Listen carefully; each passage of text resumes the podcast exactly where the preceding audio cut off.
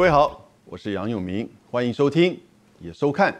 哇哦，这个世界热闹什么？我在我们这个 ET 新闻云的一个礼拜一次，跟各位聊聊国际议题。那今天已经到了年底了，年底当然我们要对这一整年的重要的国际新闻来，我来做个整理。我提了一个杨永明十大国际新闻排行榜。那我们除了把这十大的国际新闻整理，等下为各位这个一个一个来，然后呢说明它为什么我选择它是这一年影响到全世界的十大国际新闻的理由之外呢，我们也进一步看它这些个别的这个重要的国际新闻产生怎么样的影响，影响到我们接下来明年哦进入到二零二二年会有怎么样后续的这个影响跟冲击。以及几个观察的重点，这一整年，哦，这一整年，当然，我觉得大部分人其实都走的觉得有一点心惊胆跳，在国际上，在大国的关系上，在两岸的问题上，啊，我们自己国内也是一样，到现在疫情的影响还是很深刻，对不对？所以这一年到底有怎么样的重大的十大国际新闻，它的影响，以及我们怎么去看它，在这一年二零二一年。的意涵是什么？我现在这个很快的为各位带过去。杨永明整理的十大国际新闻，哒哒哒哒。第一个，美国撤军阿富汗，塔利班重掌政权。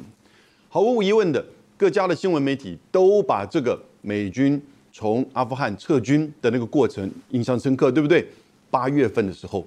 这是今天全世界都公认，它是二零二一年最重大的国际新闻。Number one，我个人觉得 Number two。很多国际的媒体也都这么认同，就是中美的新冷战展开了。然后呢，AUKUS，AUKUS 就是美英澳军事同盟的成立。我们先要念过去哈。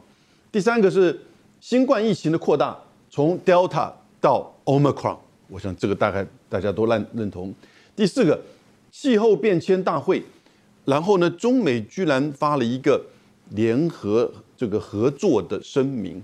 第五个。东京奥运疫情中举办，应该是二零二零年，那到今年二零二一年举办。不过它还是叫二零二零东京奥运。同时，这个月开始，美国发表要抵制明年二月份在北京举行的冬季奥运。第六个，哎，各国太空活动扩大，政府和民间相继的投入哦。我们等下更进一步进入到，尤其是在中国大陆这一边。美国的 NASA 在这个最近也有一个重要的，就是这个太空望远镜，还有好多的民间的这些团体，分别都有一些太空的这个活动。这个毕竟在这样子一个纷纷扰扰的一年，我们看到太空的这个活动，而且多半都是这个和平的，而且科学研究的，或者是个人的这种探勘的民间这方面，感觉到其实至少今年还是有一些感觉让人安慰的这个新闻。第七个，缅甸的军事政变，二月初，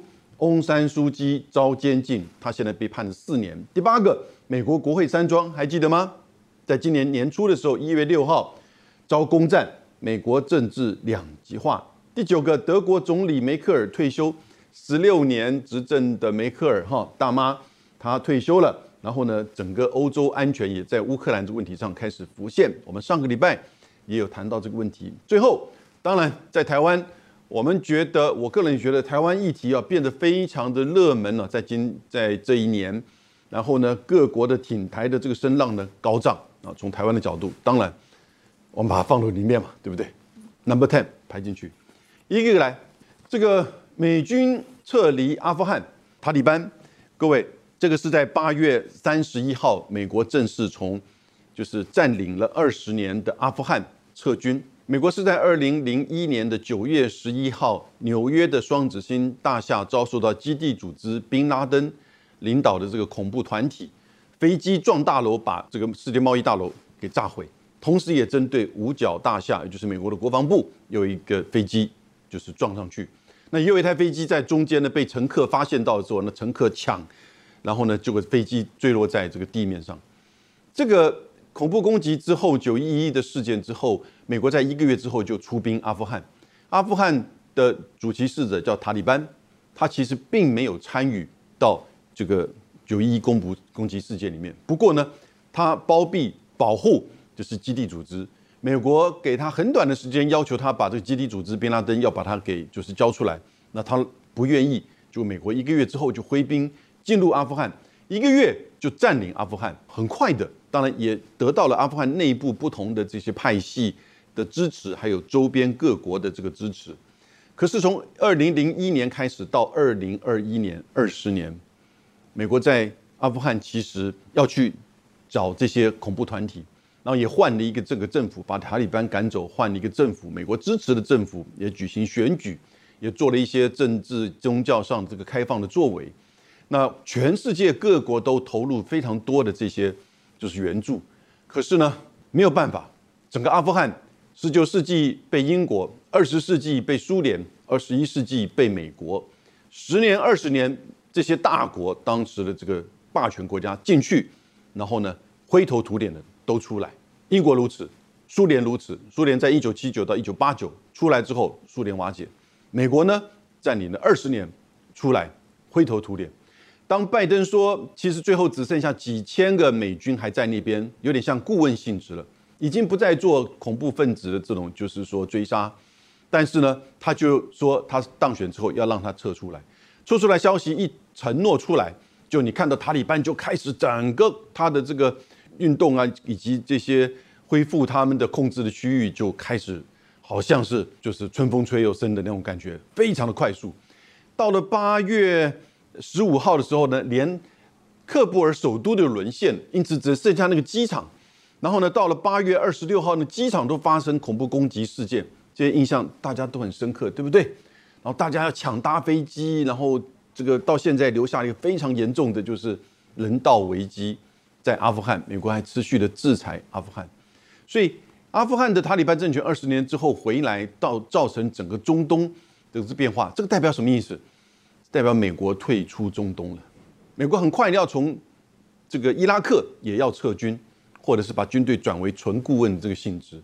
美国不再愿意花人力在地面上做任何的派兵或者是这个战斗，因此整个美国作为这个世界强权七十年到。这个阿富汗的这个二十年，其实他感受到国内很多的这个压力，死了这么多人，花了这么多钱，结果呢，完全没有达到他当初设定的目标。所以，这个是一个重大的新闻事件，但也正如我刚才所说的，它后续的影响会很深刻。也就是说，美国要海外派兵哈，这个事情其实已经变成美国的领导人的这种禁忌，而媒体跟民意啊，都会非常担心再一次的海外的这种大型的战争。以及美国对中东地区呢的这个介入哈，他觉得已经介入这么久了。那虽然当初是为了以色列，为了这个石油，但是呢，现在石油的重要性虽然不如以往，可是呢，这个地区还是一样的这么的纷扰，所以呢，他也某种程度退出这个中东啊。那中东就变成权力真空。后续这一年到现在为止还没有太多的这个动荡，可是各位看，接下来以色列，然后呢，伊朗。沙特阿拉伯以及土耳其这几个大国之间的这个关系哈，会变得复杂。第二个，美中的这个新冷战啊，我们讲的第二个美中的新冷战，这个是今年真正的大特色了。我把它叫美中美新冷战元年，新冷战元年，今年是元年，开启序幕了。它有一点，第一个就是它其实就真的就有点像冷战美苏时期，但不是零和的。而是一种新形态的冷战，就说是大国的这个竞争。各位有一个经济学家说哈，如果一个强权呢，他看到后来这个国家在军事上、在经济上跟他越来越接近，他一定会采取比较压制的这个做法，避免他主导的国际世纪被国际的这个秩序被取取代。但是呢，特别是当这个 GDP 哦，如果这个第二名的这个国家，追到了他这个霸权的，比如说就用这个比例来计算的话，零点八，也就是它是一，如果它到零，跟它差别是零点八八成的这样子的这种比例的时候，这个大国就会感觉到非常的危险。那如果超过一点二以上啊，这个国家也就算了，因为你已经超过我太远，不太可能再跟你竞争了。现在中国大陆和美国的这个 GDP 的差别是一比零点七。也就是中国大陆大概是十七兆美元，美国大概是二十二兆美元，所以大概是零点七多一点。那今年如果二零零二零二一的话，我们等待最新的数字，我觉得那个落差会接近。许多的国际的经济的智库都说，大概在二零二八年到二零三零年，中国大陆会超越美国，成为世界第一大经济体。什么时候会超越美国一点二倍以上，甚至再多？我觉得未来这十年大概都是一个接下来很纷扰的两大激兔的这种竞争对抗的这个时代，激烈竞争、激烈对抗，但斗而不破，因为不能破，因为他们两个都是核武国，斗而不破。但如果会破，我觉得会破在台海的议题上。所以，当中美之间形成一个新冷战元年，另外一个关键就是拜登上来之后呢，他跟川普不一样。川普那个时候，他真的像是一个商人。他从二零一八年的五月开始提高关税，哈，他就基本上其实是要提高关税，要你就是降低中美之间的贸易逆差。但是呢，他并没有一个大战略。拜登有大战略，拜登有大战略。因此呢，拜登的战略你现在看到他集中在哪里？外交、军事、意识形态。外交、军事跟意识形态。你看到外交。整个就是许多层面的这种 Quad 四方安全对话哦，以及就是同盟国之间针对中国大陆的军事的，就是这个 AUKUS 美澳纽军事同盟，而且还出售八艘核潜舰给澳洲，所以这个就会在这边，它就是一个结构性的改变了，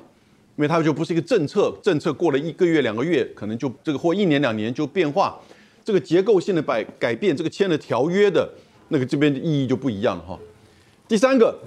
新冠疫情的扩大，我想这个大家都很了解。现在那最严重就是这个 Omicron 了，对不对？好，我就不再多说了。新冠疫情、气候变迁，这个真的是从一九九七年的京都议定书到二零一五年的巴黎气候协议，我们人类世界各国真的很深刻的了解到这个气候变迁、温室效应对于我们现在的生活。以及接下来的经济环境的影响是多么的深刻呢？我想这几年大家感受到电视或者是一些媒体或者是这个书面上的这些说明，应该都很了解。尤其你现在每天看到这种气候的变化，跟我们过去这几年跟我们小的时候差别很大，对不对？这都是在气候变迁、温室效应之下的影响，尤其是二氧化碳、甲烷哈的这些的这个排放。所以呢。这个今年呢，这个 COP26 在英国的 Glasgow 的，就是说八月三十一号到十一月十三号的这段时间哈，十四天的这个时间，那各国其实还是各自的盘算，我觉得没有真正达成什么太具体的。虽然是说要降低石化或者是煤，以及呢，呃，也承诺说要减少甲烷的使用，但是呢，各国都没有。就是说，提出更具体的这个作为，到二零三零，甚至到二二零五零，因为现在大家都提的是二零五零的什么呢？这种净零这个排放，哦，也就是所有的二氧化碳的排放都可以被我们其他的这个方式给中和掉，变成净零。可是呢，这一次你看到，哎，居然中国大陆跟美国发表一个联合宣言，也就是他们之间会组了一个工作组啊，明年二月份开始要去共同合作。为什么？因为中国大陆现在是第一大排放国。占百分之二十六，美国是第二大排放国，一半百分之十三。可是各位，这个温室气体的排放哈，它到了这个大气层当中啊，留在那边，尤其二氧化碳，那是几百年不会消失的。所以它在那边这种累积排放，如果我们讲累积排放，从工业革命开始，十八世纪、十九世纪一直到今天呢，美国 number one，中国大陆大概只是美国倒过来只是美国的一半。但你可以想想看，过去这二三十年，中国大陆排放也是非常快。所以他们两个之间的合作，哎，代表的共同面对这个气候变迁的议题，然后呢，也代表了这两国。你看，我们刚刚不讲他们新冷战吗？也就有合作的这种机会。第五个，东京奥运啊，日本真的是，你知道日本花了多少钱？大概一百二十亿美金以上吧，有一万一千三百元名的这个运动员参加三百多项的这个运动。然后呢，当会这个结束之后，整个东京的那个疫情啊，就新确诊叭飙高到上万，但是呢，居然到了前一阵子呢，呃，诶越来越低哦。那个是现在在日本人都不是很了解为什么，他们的科学研究说，那个病毒在自我复制的过程当中，那个酵素哈可能复制失败，所以呢那个病毒自我消灭瓦解。但是现在又担心 Omicron 会进去啊！现在日本大概每天可能是两百到三百，全日本哦，曾经一度到几几千上万的这个在奥林匹克运动会之后哈，那现在只有两三百。可是他们现在担心了 Omicron 进来到日本之后呢，现在已经在东京、大阪都发现了，那可能会接下来也许说明一天会高达到三千也不一定啊。不过 Omicron 大部分都是这个轻症，所以我们台湾现在自己要注意到，美国抵制北京奥运啊，说。因为是人权，因为是新疆的议题，那但是呢，这两天我们看到美国又跟中国那边提出一个签证的申请，美国国务院的官员大概现在有十八个，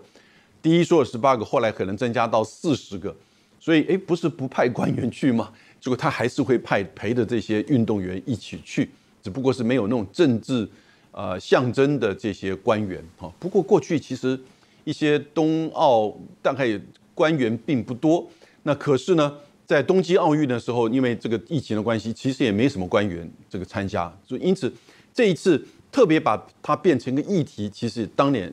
各位了解，这就是在中美新冷战的这种意识形态、人权上的这样一个诉求。第六哦，我觉得这个是可以跟各位多谈一谈的。第六，各国的这个太空活动的扩大，政府跟民间都相继的投入。举这个出来哈，也必须要讲。我觉得这个东西不要分，其实这个你做了什么你就做了，这是国际认可的。那中国大陆在这一年呢，努力了十多年、二十年，当然尤其是在二零一零年，当美国主导的国际太空站计划，结果拒绝中国大陆的参与，因为美国有个法律拒绝他参与，但连俄罗斯都可以参与到美国的太空计划里面，可是拒绝中国大陆。因为不要忘记，美国在法制上把俄罗斯的军队军事还是视为敌人，这个是从冷战延续到现在。所以为什么美国会对很多呃中国大陆的科技公司，好像协助解放军的这个科技的发展或武器的这个研发，哈，把它视为就是说禁止美国的科学技术输出给这些科技公司？原因是因为解放军过去几十年来陆续的取得俄罗斯的重要的大规模，呃，就是。这个大批的武器，所以呢，他就制裁中国大陆的解放军，也制裁土耳其，现在可能要制裁印度，因为土耳其跟印度今年分别都跟俄罗斯买了 S 四百的那反飞弹的这个整个系统，哦，所以是这个理由。但是在二零一零年的时候，美俄之间都共同合作太空计划，结果拒绝中国大陆，这个时候中国大陆就自己走自己的路，结果我你看今年。二零二一年四月二十九号，天河这个核心舱成功的这个发射，这就是这个空间站，也就是这个就是国际太空舱哈。然后呢，五月十五号，天问一号成功着陆火星，成为第二个登陆火星的国家。几天之后，在天问一号上面这个祝融号，也就是火星车，就开始在火星做巡逻的这个探测。到六月份呢？神舟十二号成功的这个发射，上面三个这个，他们叫就是宇航员哈，太空人啊，待了三个月，九月十七号返回这个地球，在七月份的时候，有嫦娥五号，那个是在哪里？在月球的，然后带回了将近有一千七百三十一克的月球的土壤的样本。十月十六号，神舟十三号，就这一阵子，我们看到神舟十三号三位太空人中间有一个。女太空人叫王亚平，有没有？然后呢，这个开启了要在就是这个天河，呃，应该叫天河天空这个空间站六个月的这个生活。那我们看到之前他举行过这个所谓的科普的这个上课哈。然后到了十二月十号呢，那就是长征系列的火箭完成第四百次的这个发射。可是同一个时间呢，美国在十二月二十六号就前几天的世界最强大的。太空望远镜叫韦伯太空望远望远镜，然后呢发射到一百五十万公里的这个目的地哈，那预计明年的六月，就二零二二的六月就会开始运作，它可以从这边看到更遥远的这个太空，然后呢大概可以看到一百四十亿年前的这种太空的这种样态，距离的远哈，所以我们看到这边的时候已经是一百四十亿年前的那个时候。的这个太空的这个样态，所以对于宇宙跟太阳这个系外面的这些行星的起源会有进一步的理解。当然，你看民间呢，呃，那个 Virgin 的银河公司的创办人 Branson 也搭自家的飞船上太空一游，亚马逊的就是 Bezos 他也上了太空，四月份对不对？然后呢，大约十大概只有十多这十几分钟了。然后呢，SpaceX 呢把四名平民送上太空。十二月八号呢，日本的一个富豪非常有钱的这个富豪做那个走走烫的那个创办人前者有作，他也搭乘俄罗斯的太空，哎，在那边待了十多天，还打电话给好多人呢，包含那个软银的这个创办人那个孙正义，对不对？所以这个是一个我把它列为各国太空活动扩大。第七个就是缅甸的军事政变，翁山书记，我想这是二月一号发动的，在十二月十六号呢，翁山书记被判了四年。我觉得这个其实实在是。在今天，你都还看到在东南亚区域都还有这种军事政变，真的是不可思议哈。因此，连东协国家都不干涉他国内政的，都对这个明昂莱这个军变的这个头头哈，军事政变的头头制裁他，那就拒绝他了。第八个就是美国国会山庄的这个攻占，那一月六号的时候，还记得吗？在川普做完演讲的时候，这些支持的转而向这个国会山庄。为什么那天一月六号呢？因为国会正在投票，要确认拜登的当选。结果呢，就攻占，然后呢，国会议员就逃难，然后攻占进去的时候，当场有一个女的，我记得她的名字叫 Ashley Babbitt，啊，被立即现场啊击毙。那同时呢，但也有一些人因为心脏病发作啊，或者是被踩啊，但包含一名警察也心脏病发作，所以有五个人这个死亡当天，然后一百多个这个警察受伤，整个就开启了就是中美美国内部政治，民主党、共和党这种对峙两极化。甚至还有民调说，呃，你要不要共和党干脆组一个新的国家好了？居然有六成的共和党说 OK，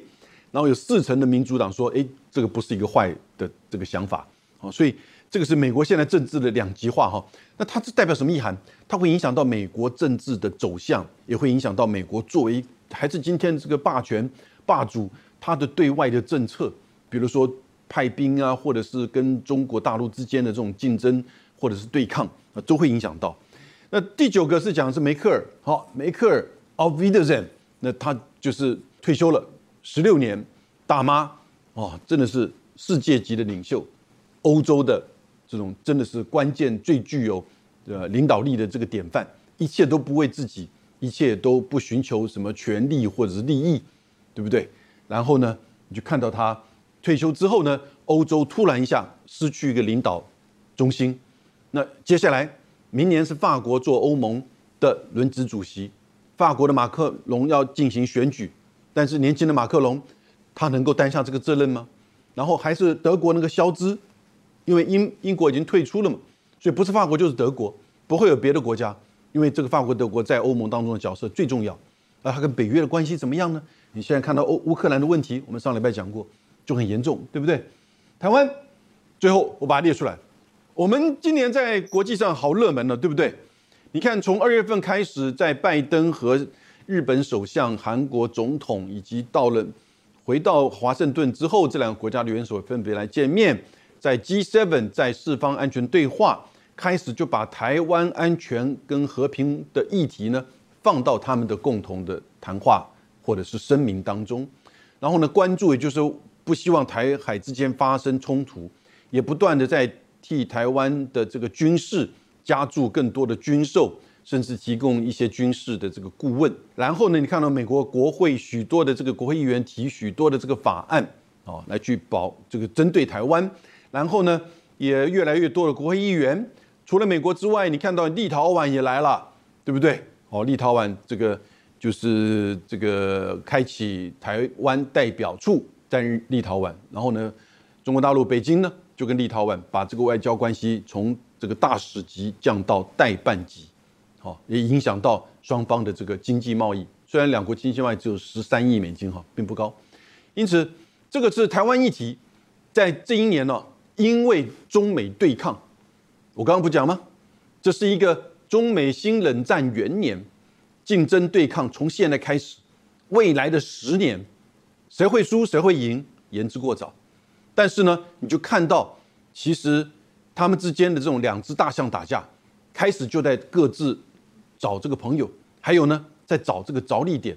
因为两个国家都是什么核子武器国家，它不会直接的发生战争，这是我们从冷战得到的这个经验，因此它会要有一个什么第三地、第三国发生什么战代理人战争，要 proxy 我，也就是你来代理我，可能是你自己内部，可能是你跟对方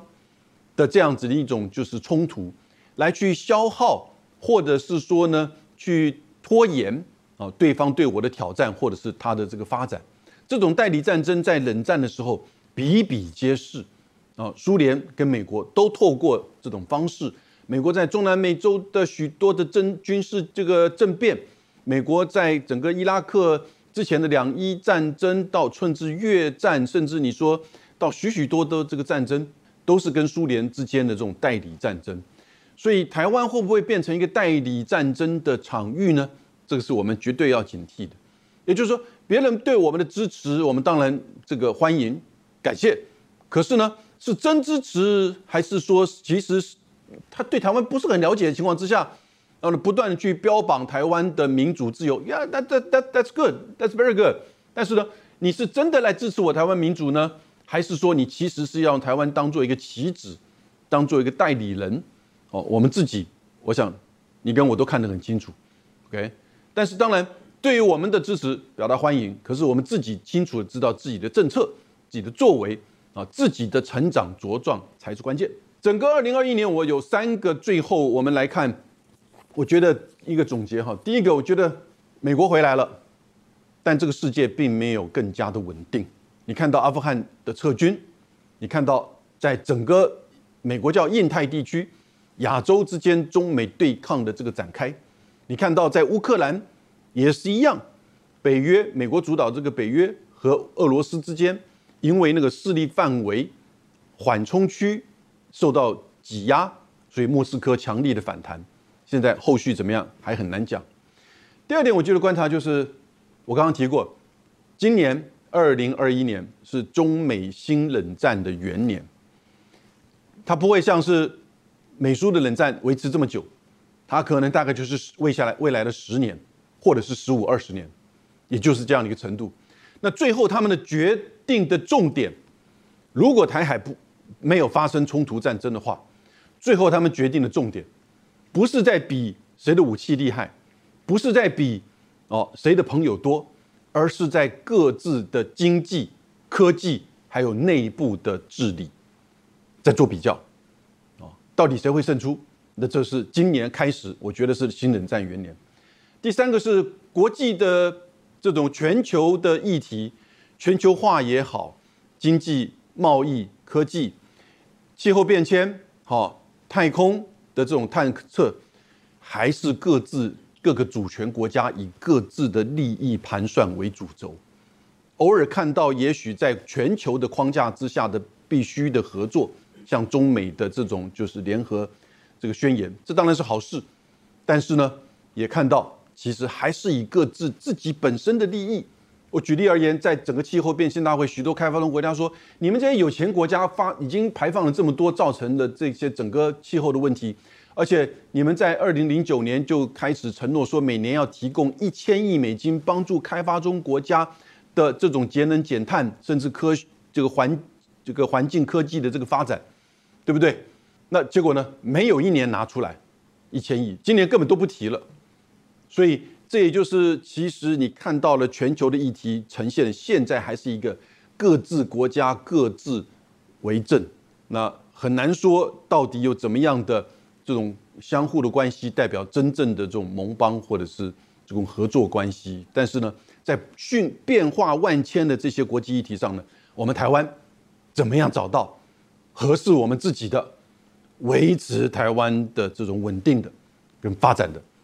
因此在这边透有这个整理，二零二一年十大国际新闻，这是我列出来的哈，跟别的这个媒体的十大不太一样。我再念一遍：美国涉军阿富汗，中美新冷战，新冠疫情的扩大，气候变迁，东京奥运，以及抵制外交抵制北京奥运，这我认为前五名。第六名，我觉得很多没有这样写，但我觉得用很重要的各国的太空活动扩大，政府民间相继投入。第七个，缅甸军事的这个政变。第八个，美国国会山庄遭攻占。这虽然看起来是一个美国的国内的问题，但震惊了全世界，也影响到这个还是今天霸主的美国的对内跟对外的这个政策。第九个，我们引以为傲的世界级领袖梅克尔，十六年之后功成身退，其实应该是恭喜他了，因为他自己很高兴，终于离开这个职位，过他自己的这个生活。但是这位大妈带给我们的这种典范，我觉得其实一定会受人受人怀念。会不会因为缺乏他，欧洲跟世界的这个局势会因此少了一份稳定的领导呢？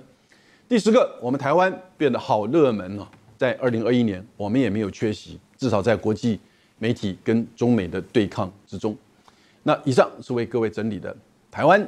的这个角度，我的角度看二零二一年十大国际新闻。谢谢大家，谢谢大家。